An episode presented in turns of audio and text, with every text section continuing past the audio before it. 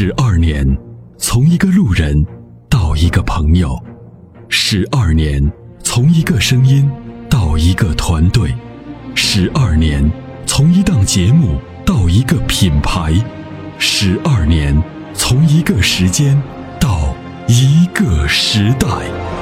参谋长说：“车十二年，十二年的坚守，十二年的陪伴，积累、超越、突破、实现。十二年，感谢有你一路相伴。十二年，不惧不退，携手并肩，初心不改，砥砺前行。参谋长说：“车，再出发。”再出发。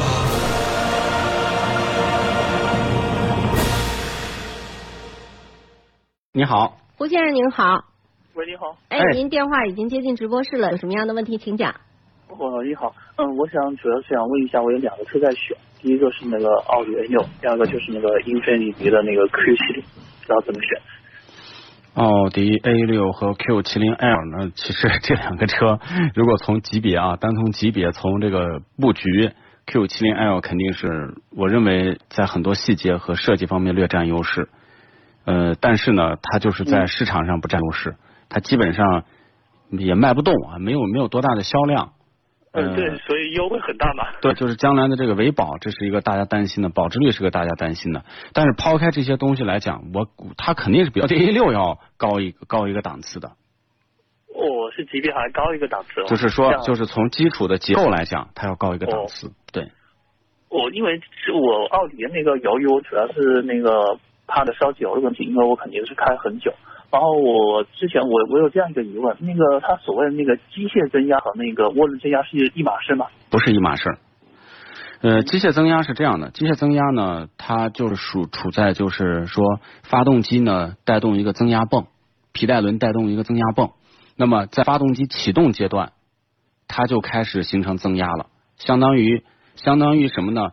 就是它这个发动机在转动的时候带动一个鼓风机，就给发动机里面吹气，明白吧？那你这样的解释是不是我这样可以理解？那那个机械增压相对于比那个涡轮增压要要要要持续一些，就是那个平顺性要好一些，是不是可以这样理解？因为它起步阶段，也就是发动机只要运转它就增压，那么转，但是呢，这个中间有个问题，就机械增压呢到一定的程度，比如说到了三四千米以上，嗯。这个时候呢，就是它的这个衰减期，为什么呢？因为到那个时候呢，它这个转速如果太快，它增压的这个进气量过大，这个时候呢就要给它减弱。那个时候就是涡轮增压呢，就是就是一个很好的合理的转速就开始接棒，因为就对于机械增压来讲，它的工作的转速一般来讲就限制在两呃三千转、三四千转之内。所以为什么都要有有没有有没有烧机油的问题？机械增压有烧机油的现象，但是它相对的结构比这个涡轮增压来讲，它更加的可靠性高一些，所以呢，就是它烧机油的现象相对少。嗯，那您这样说，那相当于那个就算是机械增压，还是在那个持久性稳定上比不上自然吸气的，对吗？呃，对，因为自然你想多任何东西多一套东西，它就多一故障源。哦。那相当于这两个，我我说的这两个车呢，单从发动机上来讲，那个 A 六肯定是赶不上那个英菲尼迪那个三点五的那个那个。对对对，是的，是的，是的，是的。哦，那相当于您您说的刚才只有一个保值性的问题，从那个小问题质量问题上面上上面来说，那个英菲尼迪 Q 七零肯定是没有不会比 A 六差的，对吗？呃，对。但是这个中间就是你看啊，咱们分析用途。首先呢，您这个车打算开多长时间？我可能不准备换车了，如果没有没有大问题的话。好，一年公里数是多少？我一年可能有两万左右。两万公里，那么咱们就假设说您开十年，对吧？嗯嗯。二十万公里，奥迪 A 六呢？那么在十万公里之后，可能会就会出现一些小毛病，但是它更容易维修，它的维修费用是可控的。但是呢，英菲尼迪呢，因为保有量特别小。就很多零部件，那个时候因为这个车肯定是没有了，对吧？也不可能，就按照英菲尼迪现在的发展，那个时候有没有这个车都不一定，它不可能有这么大的发动机 Q 三七，这个发动机估计那时候量也基本上总体保有量很小。但是大众呢，咱们说，即便它发动机烧机油，我给你举个例子，在五六年、七八年以后，如果你发现烧机油，你换个突击也就花一万多钱，一两万块钱，就是换一台发动机，明白吧？也就才花一两万块钱。懂了，懂了，你你说的这个意思。那那个时候就是说，你这个车还是能继续用，而且比如说哪坏了，你修哪，这个零部件好找，到处都是零部件，因为奥迪 A 六的保有量非常大，大众车的这个保有量非常大。我我懂了，我懂了，懂了。嗯，那那你这样说，我又有点有点犹豫。那个长期那长期以来，我 Q 七零的问题可可能是小问题，但是可能我修理上的修理上付出的困难比那个 A 六还要大得多，对吗？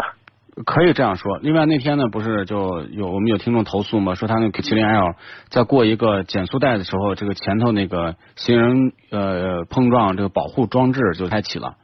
那么他再去索赔的时候呢，又出现英菲尼迪四 S 店各种推诿扯皮，这个还涉及到一个售后问题，因为保有量特别低，就没有非常成熟的售后的这个团队去给你做技术支撑。你不像 A 六，我去四 S 店，我到别的地方也能修。哦，因为我现在的车，我现我现在开我的家里两辆车，我现在的车开的感觉，我就非常不喜欢涡轮增压那个那那那那个发动机，可能是自己的那个，我是那个一点四 T 的速腾，然后、啊，但是这个跟速嗯腾，就奥迪跟速腾还是有很本质的区别的，有有有区别，绝对是本质区别。你开完你就知道，哦，原来原来一个一个好车是这样的。我不能只你我不能拿单纯拿那个它这个涡轮增压，就涡轮增压，所有涡轮增压都是一样的，我不能这样来。你看，我最近开过奥迪，呃，我开过这宝马的这个 2.0T，就是730的 2.0T，宝马七系装 2.0T，嗯我开过 X5 的 2.0T，这些车我开完之后呢，我就觉得现在这个感叹呀，技术的进步真的是日新月异。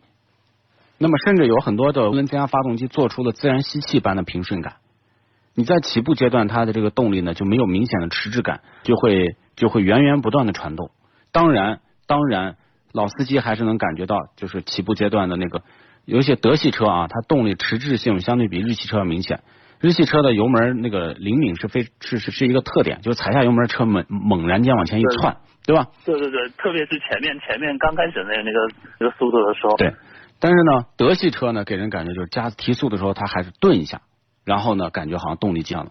这个特点呢，其实我认为呃，不是一个简单的涡轮增压的一个迟滞感。你比如宝马也是一样，开上去的时候，它不可能马上就是油门感觉像日本车那么那么那么那么轻，它还是要给你一些厚重的，然后呢，就是感觉这个力量呃蓄积好了以后呢，再爆发的那种感觉。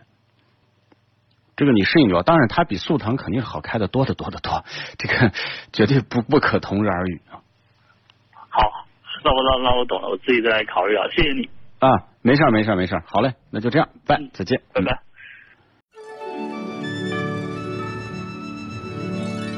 那年花开月正圆中，泾阳的金花茯茶就像是个传奇。电视剧的演绎还真是还原了当时的情景，的确是来自湖南的黑毛茶，经过泡水后，灌脱散囊菌，再次发酵，给茶叶带来的巨大变化。现在只需动动手指，您就有机会品尝到有着古法手工制造工艺的金花茯茶。详情关注参谋长说车官方微信，回复茯茶即可购买。